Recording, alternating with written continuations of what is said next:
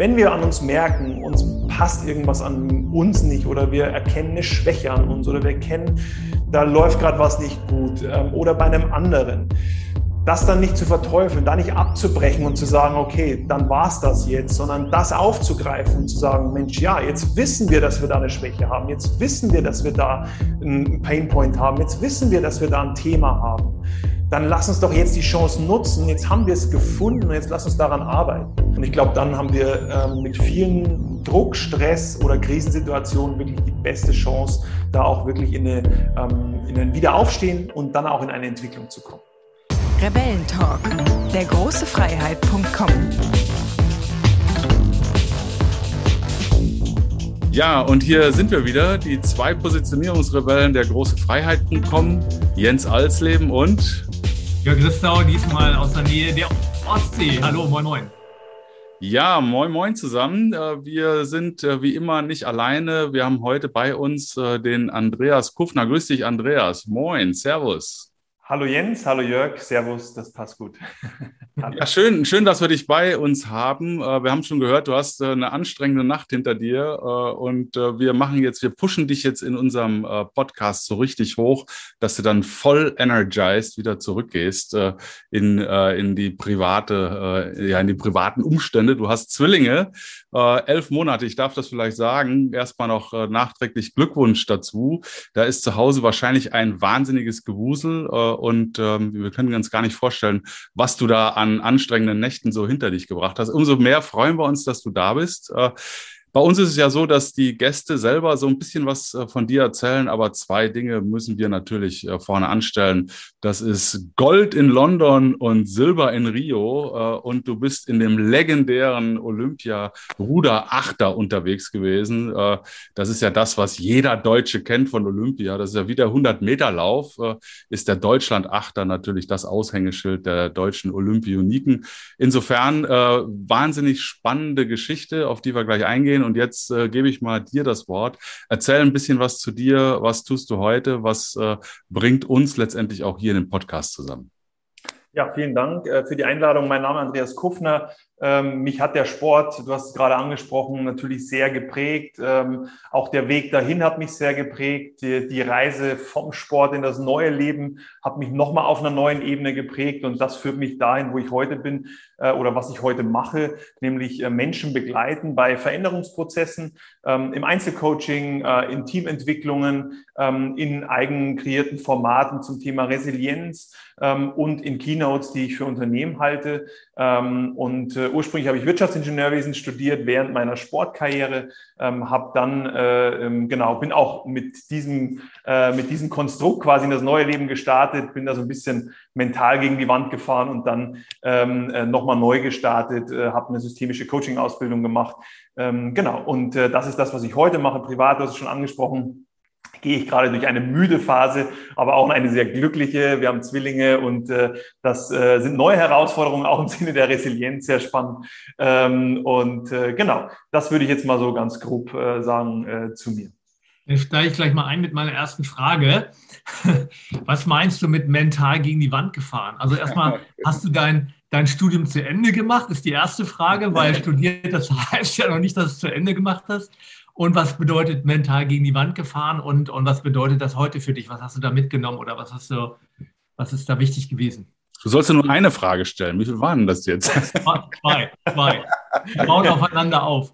Ja, okay, aber da sind wir schon, äh, glaube ich, sehr, also mitten in einem ganz wichtigen Thema für mich. Also ja, ich habe das Studium fertig gemacht. Ich habe äh, den Bachelor und dann den Master quasi im Wirtschaftsingenieurwesen abgeschlossen und bin auch ganz bewusst dann in das neue Leben reingegangen mit dem Ziel, äh, jetzt möchte ich auch genau damit was anfangen, weil ich habe es ja auch gemacht und äh, deswegen auch natürlich jetzt Haken äh, hinter den Sport und voll rein in das neue Leben mit dem, was ich da so an Ausbildung habe und bin dann äh, erstmal durch so ein Trainee-Programm gegangen. Das war auch großartig, ähm, äh, was äh, quasi so das, das Fachliche da angeht und was ich da gelernt habe und äh, mit den Menschen auch alles gut. Es war am Ende einfach für mich so, dass ich gemerkt habe ähm, oder dass ich am Anfang so einfach so ein Gefühl hatte von, ich ich, ich weiß hier gar nicht, wofür tue ich das hier eigentlich. Ja, also ich hatte so eine unfassbare Leidenschaft im Sport. Ihr müsst euch vorstellen, Ähm, das sind 30, 35 Stunden reine Trainingszeit pro Woche. Dann kommt das Studium dazu mit 20 bis 25 Stunden die Woche. Also die Woche ist vollgepackt. Dann kommt Reisezeit dazu und so weiter. Also ein hohes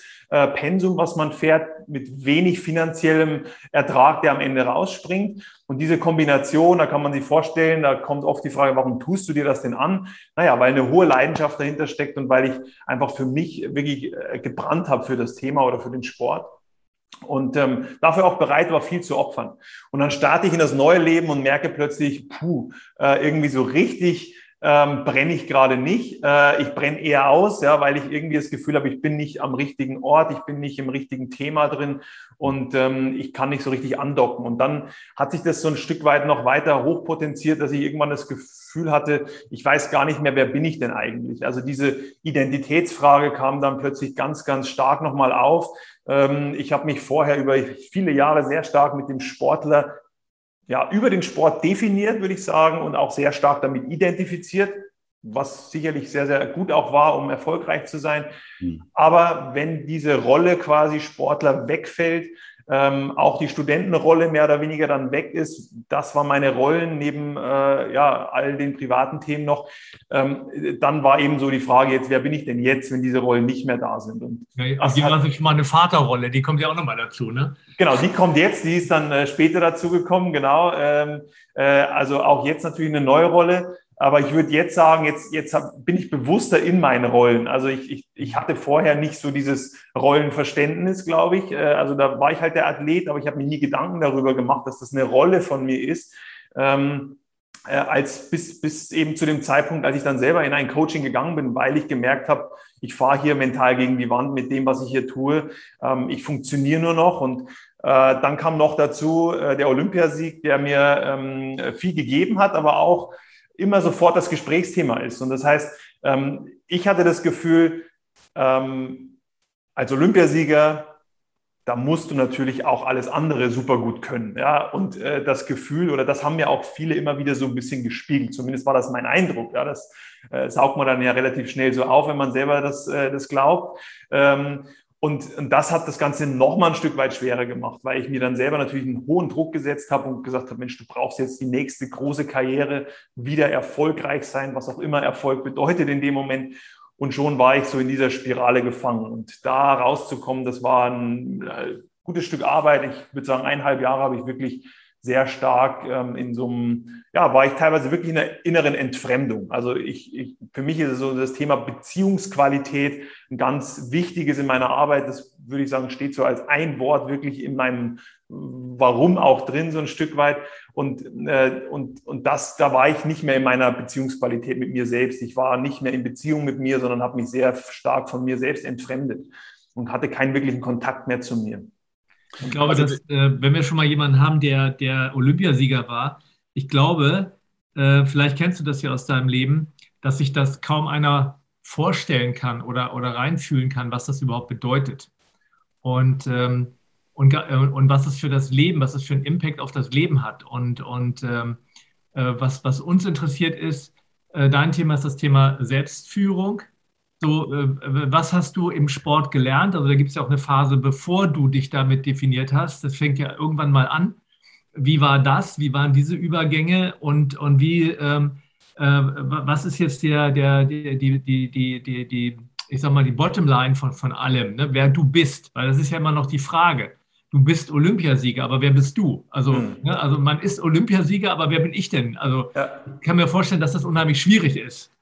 Äh, total. Ähm, ich gehe jetzt mal auf die erste Frage, so diese Übergänge, also der Sport an sich, was habe ich gelernt? Also das, da müsste man natürlich jetzt vielleicht auch nochmal näher reingehen in den Kontext, was habe ich äh, wofür gelernt und für welche Themen, äh, die, die uns vielleicht alle so beschäftigen. Aber ich würde schon sagen, zum Thema Selbstführung oder dass ich für mich schon vor der Sportlerzeit ähm, sehr stark das Thema Selbstregulierung äh, für mich quasi entwickelt habe. Ich würde sagen, das ist eine starke äh, Stärke von mir, dass ich mich sehr gut selbst regulieren kann. Das ist manchmal vielleicht auch äh, ja wiederum, wie es so immer mit den Stärken ist, auch mal eine Grenze wieder und auch ein, ein Problem. Aber äh, im Kern ist das eine große Stärke von mir. Also ich ich kann wirklich sehr, sehr stark auch äh, ähm, ja, erstmal wahrnehmen, was fühle ich eigentlich und wie geht's mir, ähm, wenn ich in einer guten Beziehung zu mir stehe. Äh, und das war im Sport eben sehr, sehr wichtig natürlich auch, ähm, zu, zu merken, wie, wie, wie läuft wie läuft's mit den Emotionen eigentlich gerade, ja, wie, wie, wie gut bin ich da unterwegs.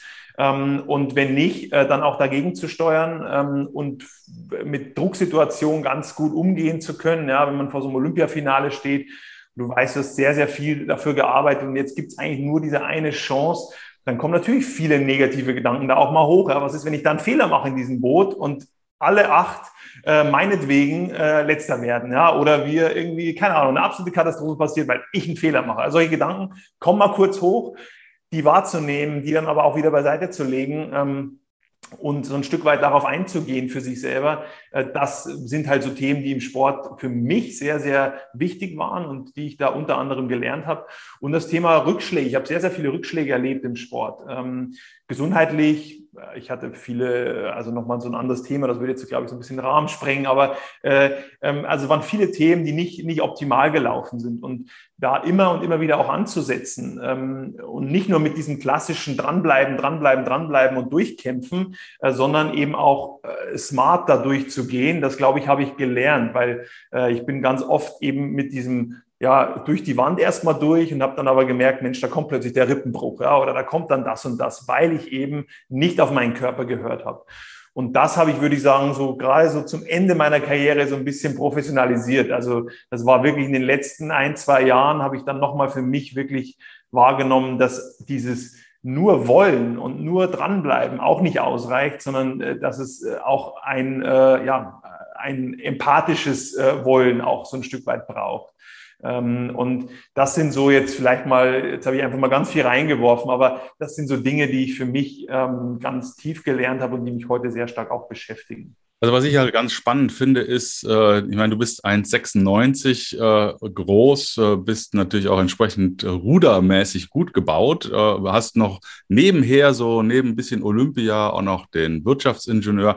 Du bist ja so ein la larger than life type of people. Ne? Das ist ja dann, äh, an dir kann ich mich ja wunderbar abarbeiten äh, als einfacher äh, Mensch und sagen, naja, da, das kann ich ja sowieso nie. Und das ist immer wieder so einer, der ist aus, äh, äh, aus Fels gebaut. Und ich finde es jetzt ganz schön, von dir mal zu hören. Du hast ja so deine Zwiebelschalen so ein bisschen abgeschält, äh, was da eigentlich für ein innerer Struggle vorherrscht. Ne? Und das ist ja auch immer ganz wichtig. Äh, wir sind ja leider Gottes in einer, in einer Zeit, wo man sich sehr viel vergleicht, die Social Media immer nur so larger than live People zeigen und man selber geht dann immer häufiger auch in den Selbstzweifel vielleicht. Äh, mhm. Und hier eben einfach zu sehen, ähm, das ist, geht dir, geht dir genauso und du strugglest und äh, du kämpfst und du hast Rückschläge. Ähm, wenn du jetzt äh, mal nach vorne guckst, was mich noch interessieren würde, ist, wie bist du denn überhaupt in diesen, ja, in diesen Tonus reingekommen, zu sagen, ich gehe jetzt 30, 35 Stunden die Woche rudern und ich mache nebenbei auch noch ein Studium. Also wo kam diese Energie und dieser Antrieb her? man sagt ja immer, du musst Spaß haben bei dem, was du machst. Äh, aber das ist ja nicht nur Spaß. Kannst du heute für dich sagen, gab es da einen Moment oder eine Entwicklung, was dich da so reingepusht hat in, diese, in diesen irren Aufwand über diese vielen Jahre? Ja, also ich, ich würde zumindest ähm, äh, behaupten, dass ich nicht der klassische Sportler bin, also nicht der Sportler, der so stark vom Gewinn getrieben ist. Also ich, ähm, äh, ich war und bin nicht derjenige, der in allem, was er macht, immer Erster sein muss. Äh, also es gibt ja auch die anderen, die davon sehr stark angetrieben sind. Ähm, äh, auch da hatte ich Kollegen im Boot, ja, da, wenn wir mit der Playstation unterwegs waren oder wie auch immer, es musste immer gewonnen werden. So und ich konnte es auch aushalten, nicht zu gewinnen. Ähm, und äh, das heißt, davon war ich nicht so angetrieben. Ich war viel mehr angetrieben davon und das ist mir rückblickend einfach viel mehr nochmal bewusst geworden, dass ich sehr häufig Widerstände überwinden musste, äh, um überhaupt meinen Sport ausüben zu dürfen, so wie ich das ganz gerne möchte. Ähm, und da spreche ich gar nicht meine Eltern an, im Gegenteil, die haben mir sehr, sehr viel ermöglicht und haben mich wirklich auf allen Ebenen auch unterstützt. Aber da spreche ich vor allem das Schulsystem an. Also ich bin in einer Schule gewesen, die nichts mit Leistungssport zu tun hatte. Es gab keinen Sportleistungskurs. Also es war äh, wirklich, ähm, äh, es war ein ganz normales Gymnasium, ähm, das einfach äh, naturwissenschaftlich orientiert war. Und da war ich schon sehr, sehr außergewöhnlich mit meinem Leistungssport. Und ähm, Leistungssport auszuüben als Schüler bedeutet eben auch, oder den Rudersport im Speziellen bedeutet, ähm, du musst an den Wochenenden zu einem Wettkampf fahren oder zu einer Trainingsmaßnahme. Und wenn ich äh, in Niederbayern wohne, wo ich eben mein äh, Abitur auch gemacht habe, dann heißt das, fünf, sechs, 700 Kilometer auf die Reise gehen, um überhaupt da anzukommen, wo sich der Rudersport meistens abspielt. Ähm, das heißt wiederum, ich muss Freitag ein bisschen früher weg und muss äh, dann kommen irgendwie Montag früh morgens nach Hause äh, und montags um acht geht die Schule wieder los. Und äh, dann nimmt keiner Rücksicht darauf, dass du müde bist, dass du äh, am Wochenende wenig Zeit hattest, dich, dich vorzubereiten. Im Gegenteil, da gab es Lehrer, die wussten das und haben mich extra noch an die Tafel geholt. Okay. Und, ähm, und da musste ich sehr, sehr häufig durch diese Prozesse durch und musste immer wieder darum bitten, äh, äh lasst mich heute früher weg oder ähm, äh, ich war zum Beispiel bei der Junioren-Weltmeisterschaft und da ist es ja so, dass ähm, das Trainingslager dann in Berlin stattfindet und die Ferien in Berlin und Bayern sind ja deutlich versetzt. Ähm, und äh, ähm, ich hatte den Vorteil zwar, dass ich noch in den Ferien war, aber ich musste ein bisschen früher quasi aus, aus der Schulzeit raus. Es waren schon alle Prüfungen geschrieben. Es war eigentlich kein großes Thema, könnte man sagen. Aber es war ein Riesenthema bei uns und es wurde äh, erstmal ganz starker Widerstand aufgebaut.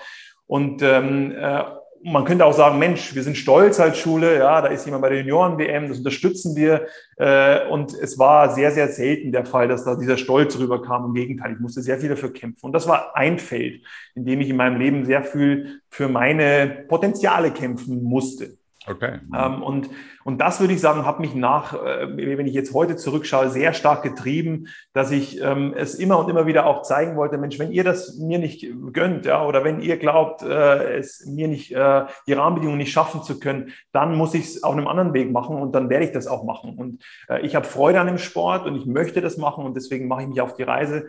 Meine Eltern unterstützen mich und das war für mich das Wichtigste. Meine Freundin damals auch, wir sind dann nach Berlin gezogen. Also es waren viele Dinge und ich hatte viele Menschen, die haben mich unterstützt, aber es gab ganz viele Systeme auch, die haben es mir sehr, sehr schwer gemacht. Und das hat mich sehr stark angetrieben äh, in meinem Leben ähm, und war für mich, glaube ich, dann auch immer und immer wieder der Antrieb, da dran zu bleiben. Und ähm, das hat aber auch so ein bisschen dazu geführt, dass ich rückblickend gemerkt habe, Mensch, ähm, wie ich es anfangs auch gesagt habe, dieser typische Sportler äh, immer gewinnen zu wollen, bin ich nicht. Und das wird mir auch manchmal so ein bisschen zum Verhängnis, weil ich dann vielleicht so ein bisschen weicher unterwegs bin. Ja? Also gar nicht so dieser, dieser harte Sportler, der äh, ähm, immer aufs Gewinnen aus ist, sondern auch sehr empathisch mal kann und auch äh, dem Gefühle auch wichtig sind.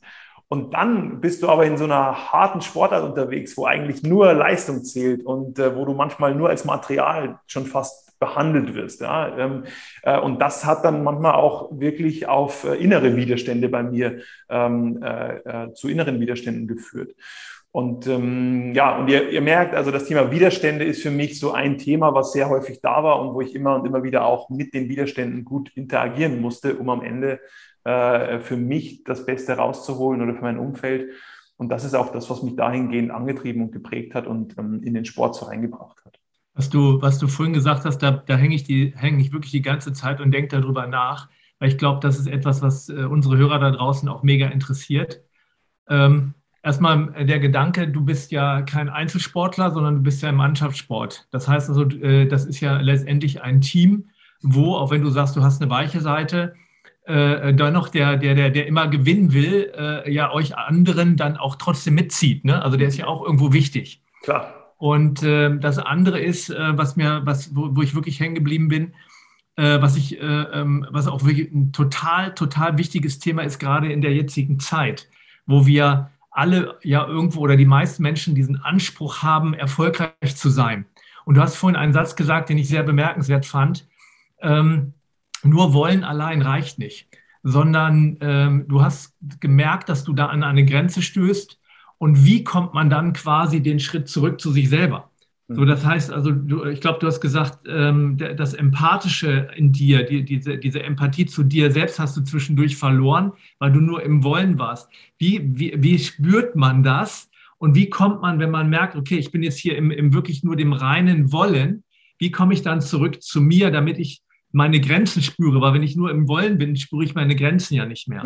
Mhm. Äh, wie, wie funktioniert das? Ich glaube, das ist mega, mega interessant. Ja, das ist ein super Punkt und das ist etwas, was ich sehr spät, sehr bewusst, also sehr spät erst gemerkt habe, dass es ähm, mich bewusst auch blockiert. Beziehungsweise du fragst ja auch danach, ne, woran merkt man das? Ich glaube, wenn wir, wenn wir uns eben äh, ja die Beziehung mit uns selbst aufbauen, regelmäßig uns auch mal hinsetzen und mal in eine Stille gehen, dann merken wir, ob was gerade gut läuft oder weniger gut, ob wir ähm, innerlich gut aufgestellt sind oder nicht. Ähm, und äh, das heißt, man spürt es auch körperlich natürlich irgendwann. Ich habe vorhin den Rippenbruch mal kurz reingeworfen. Also ich mhm. hatte irgendwann einen Rippenbruch und der ist passiert, weil ich mir selbst nicht zugehört habe, ja, weil ich weitergemacht habe, obwohl der Körper schon gesagt hat, stopp, stopp, da sind Schmerzen, hör auf. Ähm, ich habe weitergemacht und es war am Ende ein Ermüdungsbruch. Das heißt, der Muskel, der hochgeht, hat so lange an der Rippe gezogen, bis sie gebrochen hat und äh, bis sie gebrochen ist. Und der Muskel hat mir eigentlich schon eineinhalb Wochen vorher gesagt, hör auf. Und ich habe gesagt, nee, nee, aus Angst, in dieses Boot nicht reinzukommen, mache ich weiter. Und, ähm, äh, und irgendwann ist eben dann die Rippe gebrochen und dann ist genau das passiert, wovor ich Angst hatte, nämlich ich äh, bin nicht ins Boot gekommen. So. Also, ähm, und äh, das ist dann eben auch genau das. Also man merkt es körperlich, dazu muss man aber natürlich sich selber zuhören. Ja? Und wir machen das ja, glaube ich, alle immer mal wieder auch. Man muss irgendwie noch kurzfristig ein Projekt abschließen. Dann kommt noch mal ein Kaffee und ein zweiter Kaffee. Der andere nimmt einen Energy Drink, äh, der nächste nimmt äh, vielleicht eine Tablette, ich weiß es nicht. Und all das sind ja erstmal Methoden, um die Signale so ein Stück weit äh, wegzuschieben ja, und, und eben nicht, äh, nicht zuzuhören, sondern wegzudrücken. Und wenn wir das an uns merken, dass wir das tun über bestimmte Methoden oder über bestimmte Mittel, ähm, dann sollten wir spätestens uns einfach mal fragen, brauche ich es wirklich gerade? Ja, äh, manchmal ist es ja auch legitim zu sagen, jetzt eine extra Meile mehr ist nochmal wichtig, aber manchmal muss man eben dann auch da rausgehen. Und ähm, das ist das eine. Also daran merken wir es häufig äh, und da sollten wir uns einfach dann auch selber ein bisschen zuhören. Das andere ist, und das hat Jens vorhin auch nochmal angesprochen, dieses Vergleichen. Ähm, äh, weil das ist ein Thema, was, was bei mir hochkam irgendwann. Dieses unbedingte Wollen hat ja auch sehr viel mit Vergleichen mit anderen zu tun. Das heißt, ich vergleiche mich mit meinen Konkurrenten ähm, äh, und habe mich häufig auch nur meine Leistung nur darüber definiert, wenn ich besser war als der andere, dann war es eine tolle Leistung. Wenn ich schlechter war als der andere, dann war es eine schlechte Leistung obwohl vielleicht die Leistung an sich absolut gesehen äh, gar nicht schlecht gewesen wäre, sondern es war einfach im Verhältnis zu dem anderen nicht gut äh, oder ich war eben nicht so gut wie er und deswegen äh, kam dann diese eigene Bewertung rein. Und da sage ich Bewertung und das ist aus meiner Sicht auch der Weg daraus, dieses Bewerten wahrzunehmen und dann auch mal wieder ein bisschen wegzulassen, sich selber nicht immer zu bewerten, ähm, äh, zu beurteilen. Ähm, wenn wir also wenn ich jetzt heute mit Klienten arbeite oder mit Teams arbeite, dann gehe ich eben sehr stark darauf, dass wir erstmal wahrnehmen und merken, was sind denn eigentlich die kritischen Faktoren, die uns erfolgreich machen. Ähm, also was sind die Dinge, die eigentlich einen Einfluss haben auf unsere Leistungsfähigkeit oder auf, unsere, äh, auf unser Ziel, was wir da erreichen wollen. Und wenn wir diese kritischen Faktoren haben, dann geht es darum, einfach diese regelmäßig mal wahrzunehmen und zu fokussieren ähm, und dann einfach laufen zu lassen. Ja? Also sich nicht viel, nicht zu viel vorzunehmen an To-Do-Listen oder an, an äh, all den Themen, die wir uns dann aufbauschen, weil äh, dann kommen wir sehr häufig wieder in diesen Bewertungsmodus rein und auch in, in einen Modus rein, wo wir nicht ins Umsetzen kommen. Wenn wir aber diese kritischen Faktoren fokussieren, also wenn ich jetzt einfaches Beispiel, wenn wir jetzt hier miteinander sprechen und ich mir ist es wichtig, dass wir irgendwie, dass es uns allen gut geht. Dann höre ich vielleicht mal auf die Stimme von dir, Jörg, oder dir, Jens. Und wenn ich merke, boah, die Stimme ist irgendwie wirkt traurig oder so, ja, dann, dann, wenn ich das wahrnehme, dann justiere ich ja automatisch nach, wenn mein Ziel ist, dass ich möchte, dass es uns gut geht. Ähm, das heißt, ich, ich mache mir vorher klar, was sind die kritischen Faktoren, die einen Einfluss haben darauf, ähm, dass es uns allen hier gut geht. Und wenn ein kritischer Faktor äh, dafür ist eben, dass jeder von uns auch äh, äh, gute Energie hat im Raum, dann ist eben ein kritischer Faktor vielleicht diese Stimmlage, die ich beobachten kann. Und wenn ich eben merke, ah, die ist auf dem Level, dass es uns gut geht, dann ist es gut. Und wenn ich merke, hm, da ist irgendwas, dann vertraue ich darauf, dass ich automatisch vielleicht dir eine Frage stelle oder ähm, dass, dass ich irgendwie ein Kompliment mache oder wie auch immer. Ja? Also dann, dann wird da schon was kommen, ähm, wenn ich nur den Fokus darauf lege. Und dieses Vertrauen und dieses Bewerten reduzieren, ich glaube, das sind ganz, ganz wesentliche Dinge, um dieses unbedingte Wollen so ein Stück weit ähm, zu reduzieren. Ähm, genau. Ne, ich habe da was, was gerade, um, um, um da nochmal dran zu bleiben. Ich stelle mir jetzt, jetzt gerade vor, Du, du hast den Ehrgeiz, es ist deine Leidenschaft, es ist dein Sport. Du hast äh, auch, äh, du vergleichst dich ja nicht nur mit Konkurrenten, sondern auch mit denen aus deiner eigenen Mannschaft. Genau, ja. So. und, äh, äh, und du willst da dranbleiben und jetzt merkst du, dass dein Körper sagt, stopp. So, und, und dann ist das ist doch ein riesiges Spannungsfeld. Hm. Ja, also auf der einen Seite willst du, du, es wird ja auch erwartet in einer gewissen Weise, ne? Hm. das ist ja gerade bei Mannschaftssportart, dass die ja auch sagen, komm, du äh, bleib dabei, wir, wir, müssen, wir, wir müssen das schaffen. Und du, aber dein Körper sagt, no. Ja. Wie, wie, geht man damit um? Das ist ja, da, da zerreißt es dich ja innerlich. Ja, es ist ein innerliches Zerreißen, genau, kann es sein im Extremfall. Ähm, und es geht erstmal darum, das zu merken, ne? also genau das zu merken. Und es ist ein schönes Beispiel ist ähm, mein Trainer, der mich in Berlin trainiert hat, als äh, äh, der mein Heimtrainer war quasi und, und für mich äh, zuständig war, mit dem ich ohne Druck arbeiten konnte, weil ich wusste, der will das Beste für mich.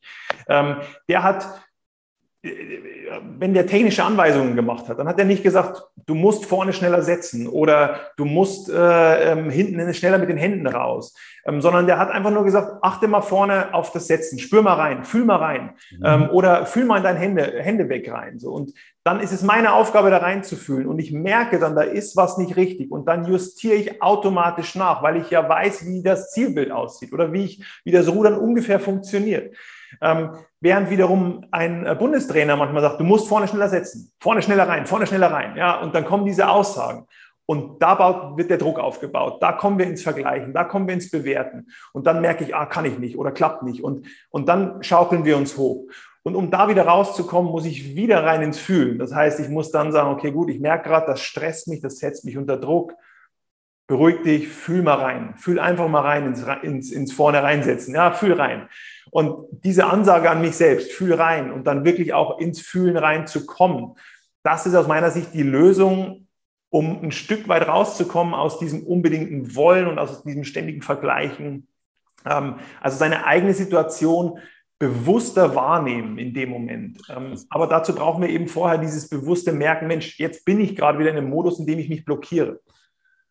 Ja, ich meine, äh, was du ja sagst, wenn man das mal überträgt auf ähm, das Arbeitsleben sozusagen, ähm, dann ist es ja genauso, dass es eben Trainer oder Vorgesetzte, Führungskräfte gibt, äh, die das Vertrauen in dich haben, ähm, das bei dir zu lassen, dieses sich einspüren können und für sich selber dann die richtige Entscheidung zu treffen.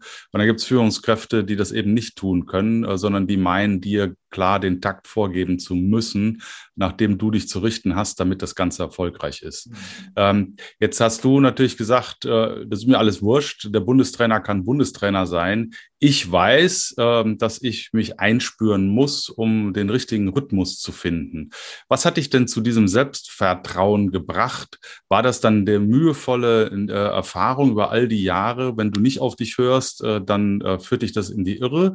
Oder bist du so schon angetreten sozusagen, dass du immer so sehr mit dir auch im Kontakt warst, dass es für dich was Selbstverständliches war? Also wie, wie, wie hast du das geschafft zu sagen, völlig wurscht, was da draußen auf mich einströmt. Ich weiß, was gut ist. Ich höre auf mich. Mein, ich bin der Dirigent meines Kopforchesters. Ich sage, wo es lang geht.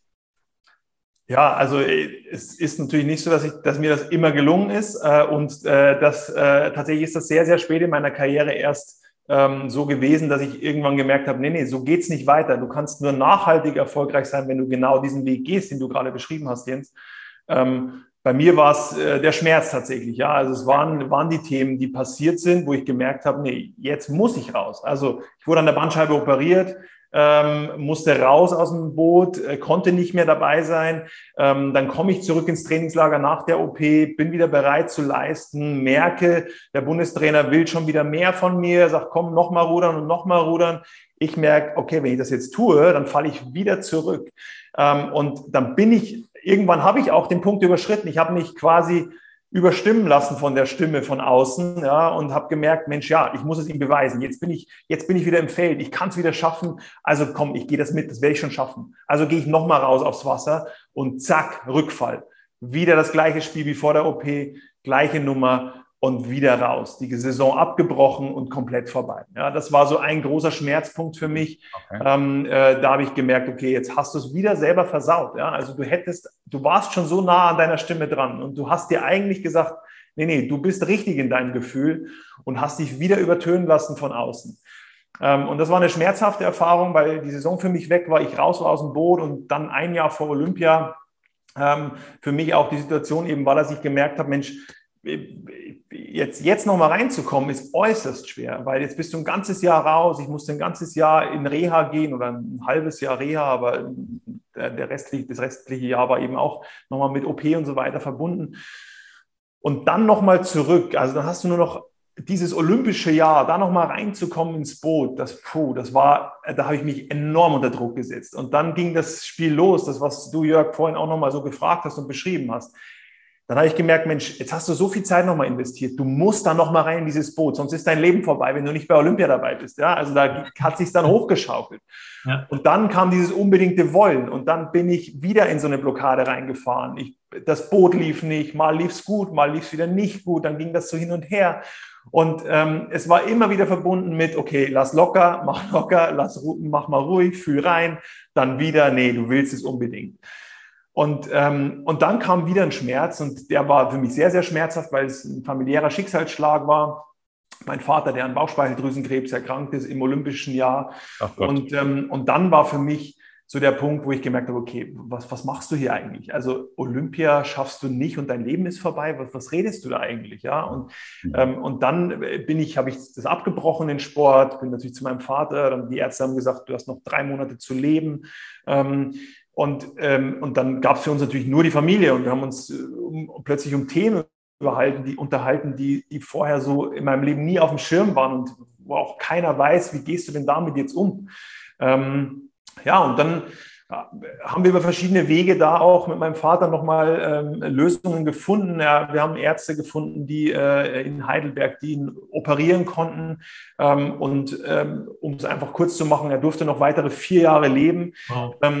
Und das war aber der Moment. Ich bin dann zurück zur Mannschaft, zur Mannschaft, obwohl ich eigentlich vorher gesagt habe, jetzt ist vorbei mit dem Sport, Olympia vorbei, mir ist nur noch mein Vater wichtig. Nach der OP hat mein Vater zu mir gesagt, du kannst hier nichts mehr für mich tun, du hast alles getan. Ich habe nämlich den Kontakt nach Heidelberg hergestellt, weil wir da eben über den Rudersport Kontakt hatten. Und er meinte, du hast alles für mich getan, geh zurück zum Sport, schließ das Jahr nochmal ab, egal wie es ausgeht, aber du hast so viel investiert, schließ das nochmal ab. Und ich bin zurück zur Mannschaft und dieses Vergleichen und dieses unbedingte Wollen, das war weg. Ja? Also ich, ich, ich, ich wollte immer noch zu Olympia und äh, also keine Frage, ich wollte das, aber es, es war nicht mehr dieses Gefühl von, wenn du es nicht schaffst, ist alles vorbei, sondern du gibst jetzt hier einfach dein Bestes.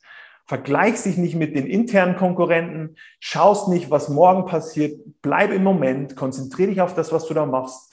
Und dann gehst du da raus und dann bist du wieder gedanklich da, wo du sein musst, vielleicht bei deinem Vater, vielleicht wieder da, da, wo du gerade sein musst, da bist du. Und das machst du einfach. Und so konnte ich plötzlich Leistung abrufen, die wieder an mein eigenes Potenzial rangekommen ist. Und da war ich wieder in dieser Stärke drin. Und dann hat es geklappt mit Olympia. Ähm, mein Vater ist dann nach Rio geflogen, hat sich das live mit angeschaut, trotz Chemophase. Ähm, also es war für mich ein großartiger Erfolg nochmal. Und, ähm, äh, und, und da habe ich für mich wirklich dann nochmal final gemerkt, worum es eigentlich geht. Und für mich auch dann, dann kam ja der Übergang in, den, in das neue Leben quasi. Und für mich dann nochmal gemerkt, Mensch, wir können dieses Leben nicht gewinnen. Ja, es kann nicht um dieses Gewinnen gehen. Es kann nicht um dieses äh, ständige Ziel erreichen im Absolutsinn, also in diesem endlichen Ziel erreichen Modus äh, weitergehen sondern es, es darf diese endlichen Ziele geben, aber es muss jetzt so einen Horizont geben, es muss jetzt nochmal eine Klarheit geben, ähm, worum geht es eigentlich wirklich? Und, und das war dann die neue Reise, die da nochmal angeschoben wurde. Ähm, und die würde ich sagen, wenn die Klarheit da ist, wenn ich weiß, wer bin ich und wofür bin ich da, was ist mein Beitrag, dann kommen wir schneller auch aus diesem unbedingten Wollen-Modus wieder raus. Also das ist ein ganz großer Beitrag, den wir, glaube ich, für uns selber leisten können, wenn wir uns diese Klarheit schaffen. Also das würde ich sagen, ist zumindest eine wichtige Botschaft an alle da draußen, diese Klarheit zu schaffen.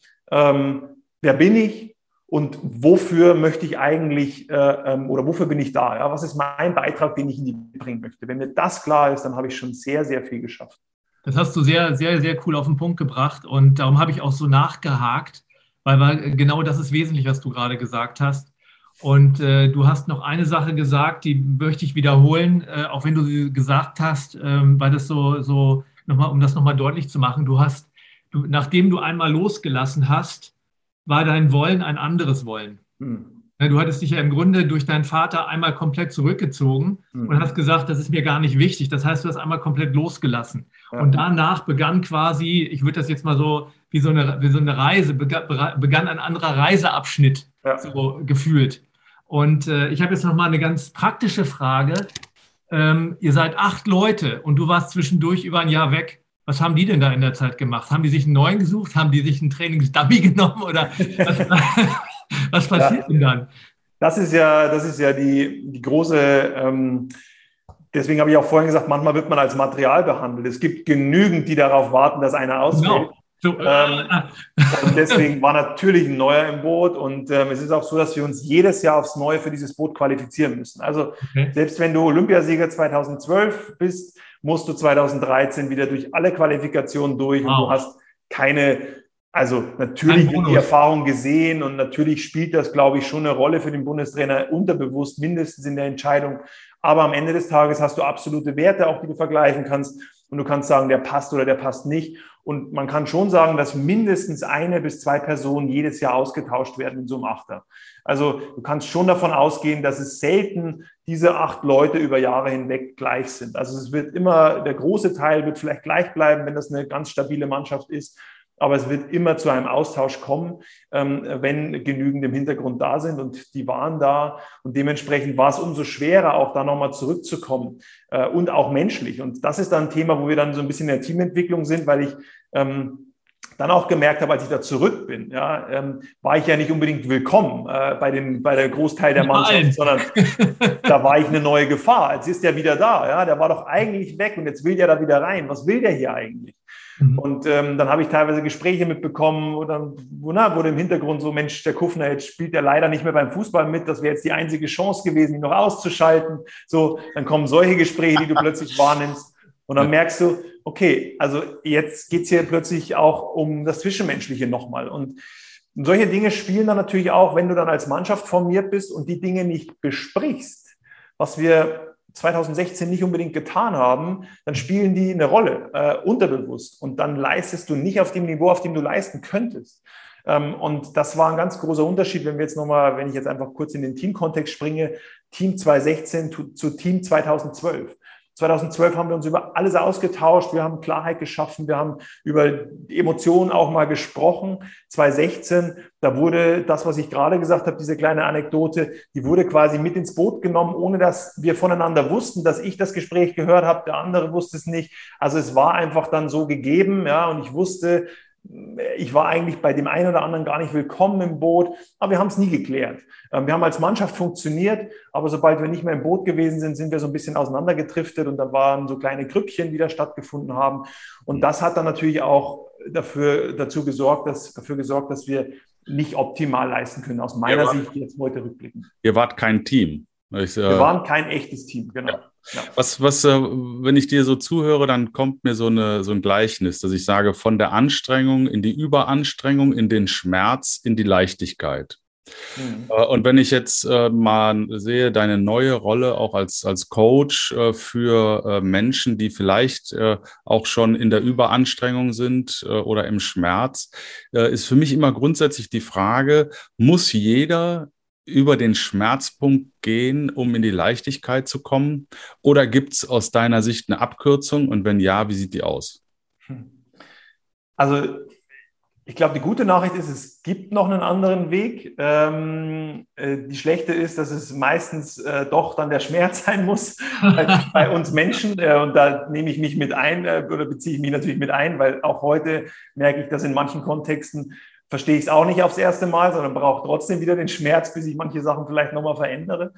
Ähm, aber ich würde schon sagen, dass die Abkürzung, und die habe ich heute schon mal ganz kurz erwähnt, ist so ein Stück weit diese Klarheit, wo will ich eigentlich hin? Also wenn mir, ähm, wenn mir klar ist, wenn ich vielleicht inspiriert bin von einer neuen Vision ja, oder von einem Weg, den ich total spannend finde, dann bin ich, glaube ich, auch bereit, eine Veränderung durchzuführen und zu sagen, Mensch, jetzt muss ich mich radikal verändern, weil das begeistert mich so, was der da macht und da will ich genauso Teil dieser Reise sein. Und der zweite Weg ist, ist eben der Schmerz. Also ich glaube, es gibt die beiden Wege, der Schmerz oder eine ganz klare Begeisterung, die ich habe, entweder von meiner eigenen Vision oder von einer fremden Vision und ich sage, da will ich mit aufspringen, weil das, was die da machen, das finde ich cool. Ähm, und da bin ich auch bereit, Dinge loszulassen, die ich vorher bei mir eigentlich fest verankert habe und die mir zwar jetzt schwerfallen, die loszulassen, aber für den neuen Zweck, den ich jetzt äh, verfolgen darf, ähm, dafür bin ich bereit, das auch abzugeben. Ich glaube, es ist auf jeden Fall ein Müssen. Also das Müssen entweder durch den Schmerz oder durch die riesige Leidenschaft. Aber ich glaube, es reicht eben nicht, es wäre schön, wenn, dann verändert ja. man sich nicht. Ja, ja, ja richtig. Ich glaube, das ist der Punkt. Und jetzt verstehe ich auch, du hattest eingangs unseres Gespräches, also im Vorgespräch für unsere Zuhörer, hatten wir kurz oder hattest du das Thema Resilienz da reingeworfen und hast aber auch gesagt, ja, das Thema Resilienz, das hat für mich eine besondere Bedeutung. Und ich glaube, jetzt verstanden zu haben, was du damit meinst. Weil was du gerade gesagt hast, dieses einmal dieses Mentale, und ich habe nun wirklich wahnsinnig viel mit Teamentwicklung in meinem Leben zu tun gehabt, und dann in einem Team, wo, wo wie Präzision wie ein Uhrwerk sein muss in einem, in einem Ruderachter, äh, äh, dann nicht ein echtes Team zu sein und es trotzdem hinzubekommen, das finde ich schon echt Hammer. Mhm. Das finde ich echt Hammer, dass das funktioniert hat. Weil letztendlich ist es ja so, ist ja so, äh, äh, es gibt so eine Theaterübung, wo auf Hände klatschen alle in eine Richtung gehen müssen. Mhm. Ne? Also keiner weiß es und du spürst es ja tatsächlich auch, in welche Richtung dann. Und es klappt auch tatsächlich gut. Und so stelle ich mir das im Ruderachter auch vor, dass man mental irgendwie miteinander verbunden sein muss, damit das wirklich funktioniert. Das ist ja nicht nur ein mechanischer Ablauf, das ist ja auch viel Intuition. Und hast du eine eine Begründung dafür oder eine Idee dafür, dass das trotzdem funktioniert hat? Ja gut, die Frage ist, was heißt funktionieren? Ne? Ich meine, wir haben am Ende Silber gewonnen, wollten Gold gewinnen. Also jetzt okay. ist jetzt, äh, also wenn man es jetzt rein, rein vom Ergebnis betrachtet, hat es nicht funktioniert, weil okay. das ganz klare Ziel war Gold und wir haben es auch rein physiologisch und technisch hätten wir es schaffen können. Aber mit der Kombination kein echtes Team haben wir es nicht geschafft. Okay. Ähm, das ist das eine. Das andere ist, natürlich hat es funktioniert, wir haben Silber gewonnen. Ja, also es ist eine großartige Leistung bei Olympia. Also dahingehend, ja, es hat dann doch wieder irgendwas funktioniert. Ähm, und das ist, glaube ich, auch das Gefährliche, was wir auch in vielen Unternehmen sehen. Es funktioniert sehr, sehr viel, noch sehr, sehr gut. Und deswegen haben wir natürlich keinen Anlass, über Emotionen zu sprechen oder über äh, Zwischenmenschliches zu sprechen. Wofür denn? Ja, es funktioniert doch, die Zahlen stimmen noch.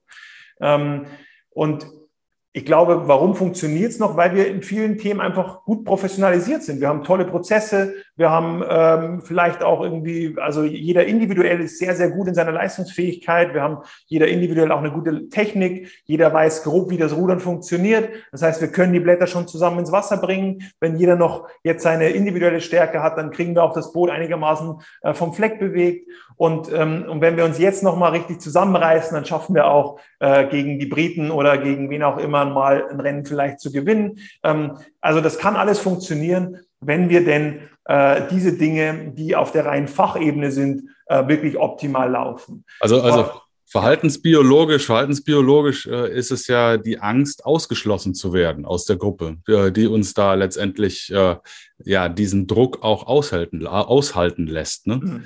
Aber was, äh, was du halt sagst, ist ähm, im Endeffekt äh, kann nur die, ja, ich sag mal, das Vertrauen zueinander dich von Silber zu Gold bringen. Mhm. Ja, Vertrauen und Zutrauen auch. Ja, also dieses, ja, ja. Auch, auch, dass ich meinem Gegenüber das zutraue. Und ähm, wenn jemand halt, also, ne, also das ist ja ohne, ohne Groll und ohne Vorwurf jetzt rückblickend. Aber da ist natürlich manchmal vielleicht bei dem einen oder anderen das Gefühl, dem traue ich jetzt gerade nicht zu.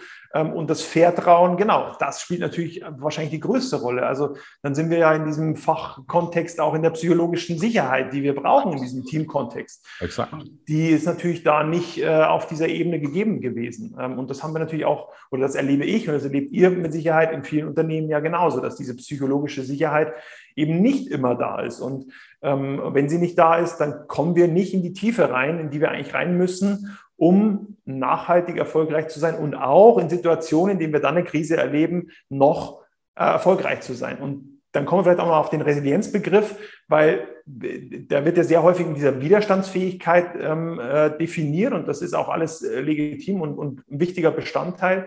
Aber ich sehe eben darüber hinaus auch noch ähm, eben das Thema, dass wir diese Veränderung auch als Anlass für Entwicklung sehen. Also, dass wir nicht nur wieder aufstehen, weil wenn wir nur wieder aufstehen, dann kommen wir in den gleichen Modus zurück, in dem wir vorher waren und lassen eben nicht gewisse Dinge los, die wir brauchen, um eine neue Reise zu beginnen. Das heißt, es geht um das Wiederaufstehen. Es geht darum, in bestehende Prozesse zurückzukommen, die gut funktioniert haben. Aber es geht auch darum, Teile davon wegzulassen oder neu zu denken und eben Entwicklung voranzutreiben, um dann eine neue Kombination zu haben und etwas zu haben, was wir vorher so nicht hatten. Und das ist, glaube ich, äh, und deswegen steckt eben hinter Resilienz doch nochmal mehr als nur dieses Widerstandsfähigkeit. Und deswegen lege ich auch den, den Titel Selbstführung drüber, weil da, glaube ich, einfach äh, noch breiter äh, gefasst werden kann, worum es eigentlich geht. Ja, ja, ja. Ja, das, ähm, ähm, dieses, dieses Resilienzthema, das ist ja vor allen Dingen äh, jetzt in der Burnout-Zeit äh, äh auch, auch hochgekommen, dadurch, dass die, dass die, dass die Menschen, äh, und da ist tatsächlich nichts mit Entwicklung drin, dass die einfach den Status behalten können. Ja. Dass sie wieder, wenn, dass sie am Wochenende in der Lage sind, wieder Montag anzutreten. Ja. Aber nicht um sich weiterzuentwickeln, sondern den Status zu halten. Ja. Und da ist tatsächlich dieser Begriff äh, äh, etwas anderes, ähm, ähm, wenn, du, wenn du jetzt Selbstführung nimmst oder sowas. Ja. Und äh, ich finde, finde, alle reden von Mobbing und so weiter. Und was du vorhin beschrieben hast, das ist vielleicht kein Mobbing, aber es sind ähnliche, ähnliche äh, Dinge, die da in einem ablaufen. Wenn ich ein Gespräch mithöre, Klar. wo ich äh, äh, ähm, raushöre, ich bin gar nicht gewünscht. Hm. Und muss trotzdem aber, und das ist ja nicht nur das Ganze, dass du da in der Gruppe überlebst, sondern es geht ja um viel, viel mehr. Ja. Sondern du musst ja mit dieser Gruppe auch noch eine, eine, eine große Leistung ab, abrufen. Ja. Ja. Und äh, das ist ja, das ist ja äh, die, die, die, die höchste Form von, von, von geistiger Hygiene, dass du, dass du da das ausblendest in dem Moment. Äh, so aus meinem Empfinden und aus meiner Erfahrung. Äh, und Klar. Äh, was hat dir da am meisten geholfen? Also war das ein Glaubenssatz oder war das, äh, oder war das diese Situation mit deinem Vater? Was hat dich da am meisten befähigt? Also ich frage jetzt mal deswegen, weil ähm, was könnte jetzt ein, ein Zuhörer von uns mitnehmen, wenn er sagt, okay, ich habe eine ähnliche Situation, worauf muss ich mich denn jetzt konzentrieren? Wie kann ich das denn hinkriegen, dass ich diese Drucksituation jetzt äh, nicht nur überlebe, sondern dass ich sogar noch performe? Ja, ja, es ist natürlich nie das eine. Es sind mehrere Faktoren, die, die wir dazu brauchen. Aber äh, also ich würde schon, also es kam ja noch was dazu. Ne? Also wenn, du, wenn wir die Situation jetzt so nehmen, dann kam dazu, ich bin dann ins Boot reingekommen und dann gab es noch einen Online-Shitstorm gegen mich von Leuten, die von der Seite kommen, von der Person, die raus musste. Das heißt, ah, ja. die Situation mit meinem Vater, die Situation mit der Vorgeschichte, mit dem Gespräch und dann dieser Online-Shitstorm ich war komplett, ich wusste nicht, okay, wie soll ich denn jetzt mit diesem Boot erfolgreich sein? Dann waren die Europameisterschaften da und dachte ich, okay, wenn wir da nicht gewinnen, dann heißt es, der Kufner ist schuld. Ja, das heißt, da habe ich meinen Druck dann selber nochmal mehr aufgebaut. Die sozialen Medien haben mich natürlich noch mehr äh, gestört dabei. Und ähm, und was mir geholfen hat, war, ich habe mit einem Sportpsychologen gearbeitet, ich habe ähm, natürlich mit meiner Frau äh, sehr, sehr viel, also sie hat mir wirklich sehr, sehr viel geholfen auch. Ähm, das heißt, Umfeld spielt natürlich eine Riesenrolle. Also zu merken, ich, oder überhaupt erst Hilfe anzunehmen. Ja, wir sind alle soziale Wesen, wir brauchen einander, wir brauchen andere Menschen und wir dürfen auch Hilfe annehmen. Ähm, und ich glaube, für einen selbst ist das das allererste und wichtigste ist, die körperliche Vitalität hochzufahren. Ja, also der allererste Schritt muss es sein, mhm. die Physiologie aktiv zu machen und wieder in einen neuen Modus zu bringen. Also das können wir über die Körperhaltung, das können wir über viele kleine Dinge schon machen. Mhm. Äh, aber die unterste Ebene von unserer Leistungsfähigkeit ist die Physiologie. Dann ja. kommen die Emotionen, dann kommen die Gefühle, dann kommen die Gedanken und erst dann kommen unsere Handlungen, unsere Dinge, die wir aktiv durchführen. Und erst dann kommen wir zum Ergebnis, was wir am Ende stehen haben. Das heißt, wir müssen die Physiologie hochfahren, die körperliche Vitalität hochfahren. Wir müssen dann aber auch emotional mit uns arbeiten dürfen. Ja, also wirklich reinhören, wie geht's mir? Was möchte mir meine Wut, die da in mir ist, eigentlich gerade sagen? Was ist das Bedürfnis dahinter? Ja, welches Bedürfnis steckt in der Wut? Wenn das Bedürfnis klar ist, dann kann ich plötzlich eine Lösung herbeiführen. Also das wäre so ein bisschen der Prozess, den ich anschieben würde. Körperliche Vitalität hochfahren, dann sich selber mal zuhören, wie geht's mir eigentlich, was sind die Emotionen, die da so aktiv sind, gerade in diesem Kontext, den ich erlebe und welche Botschaft steckt in den Emotionen eigentlich drin, was möchten die mir sagen, Emotionen wirklich als Berater auch anzusehen? Und dann mal so ein bisschen wieder rauszuzoomen aus der Situation, die Perspektive zu wechseln und zu sagen, Mensch, wenn die, die, das Bedürfnis da ist und der Kufner gerade das und das erlebt, na, was könnte der denn gebrauchen? Ja, also wenn ich mich selber mal so ein bisschen von außen betrachte und dann ähm, eine andere Perspektive einnehme und diese Situation dann der Situation Ratschlag geben würde. Und dann kommen vielleicht Ideen hoch, die mir gerade jetzt helfen würden, um da ein bisschen besser damit umgehen zu können. Kann man das immer alleine machen? Bitte? Kann man das alleine machen? Genau, nee, also äh, kann man, ja, doch kann man. Also kommt natürlich immer, glaube ich, auf, auf die, ja, kommt auf den eigenen Reifegrad zu diesem Thema an oder wie, wie, wie, wie sehr man sich auch mit dem Thema Emotionen schon mal beschäftigt hat. Ich glaube, ich, ich würde behaupten, ich kann es in gewissen Kontexten allein, in gewissen Kontexten kann ich es nicht alleine. Das, also mit so einem Druckzustand vor einem Wettkampf kann ich es mittlerweile, glaube ich, alleine oder ich könnte es jetzt, ja, oder vor einem Vortrag, wenn ich besonders aufgeregt bin, kann ich alleine damit umgehen, äh, wenn es mir schlecht geht. Ähm, wenn es eine extremere Situation ist, dann brauche auch ich äh, Unterstützung oder nehme auch ich mir Unterstützung. Aber das ist eben auch der erste Punkt, den ich meine. Wir sind soziale Wesen, wir brauchen andere Menschen und von daher glaube ich, ähm, wir sollten uns da schon auch Unterstützung an, äh, holen und, und annehmen. Also was jetzt im, im, kleineren Kontext, was du immer alleine kannst, und das hast du gesagt, und mir ist es so wichtig, dass ich das gerne nochmal wiederhole, auch wenn du schon gesagt hast, was du auch immer alleine machen kannst. Du kannst immer in den Körper gehen.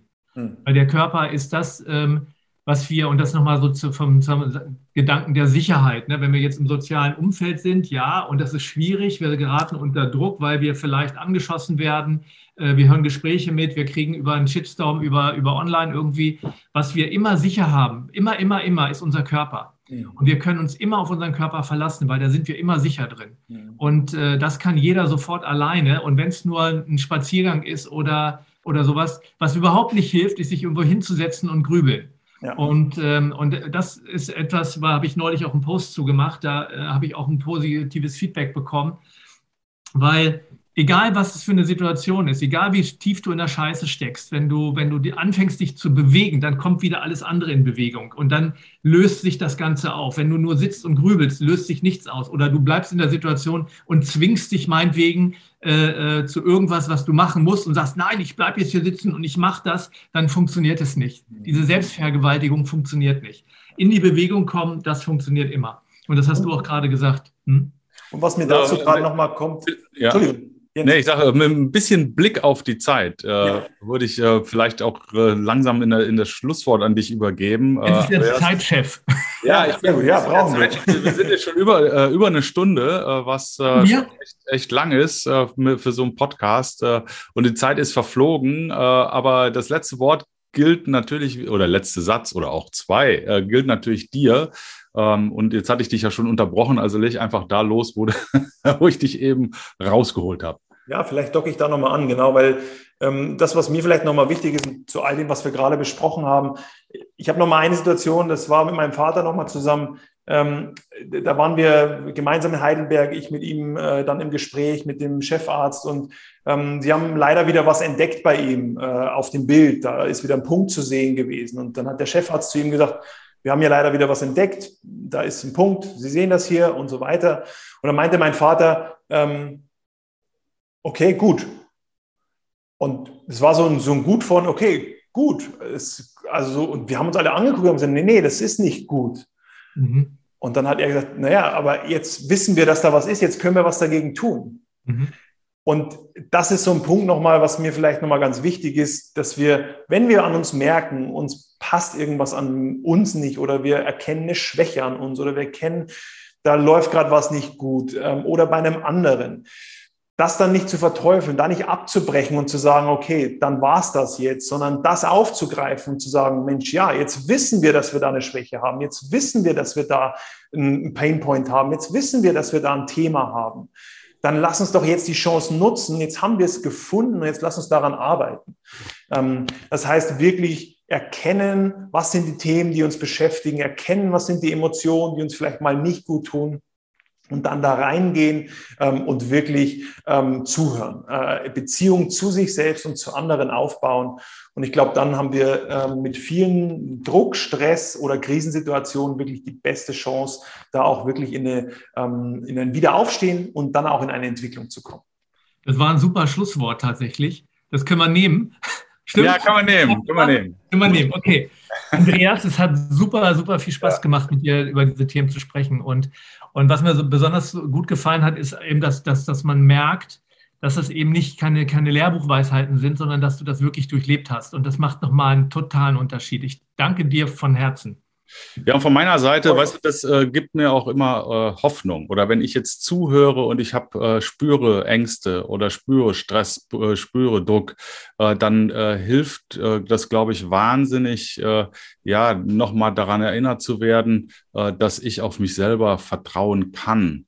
Äh, und äh, dass es natürlich immer eine Lösung gibt äh, und auch einen Weg gibt, dann auch nachhaltig mit mir selber in eine Leichtigkeit zu kommen. Das ist nicht von einem Tag auf den anderen möglich, da gibt es keine Pille dagegen, aber es funktioniert und es wird dann tatsächlich ein Stück weit immer besser. Das ist ja auch so ein bisschen unser Slogan mit Leichtigkeit und Sinn erfolgreich sein. Und diese Leichtigkeit haben wir gelernt, kommt eben aus dem inneren Antrieb heraus oder eben auch aus dem Schmerz. Äh, aber äh, alles in allem, wer auf sich hören kann, äh, der kann tatsächlich für sich vieles verbessern. Und ähm, dafür stehst du auch als Übermensch, Olympiasieger 1,96. Ich bin immer noch schwer beeindruckt, dass du deine Zwiebel auch heute ein bisschen hast abschälen lassen oder selber abgeschält hast durch uns. Wahnsinnigen Spaß gemacht. Vielen, vielen Dank an dich.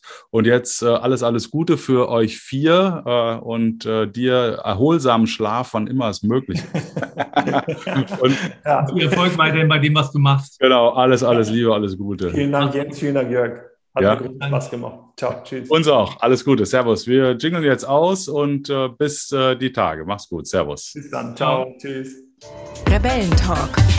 Der große Freiheit.com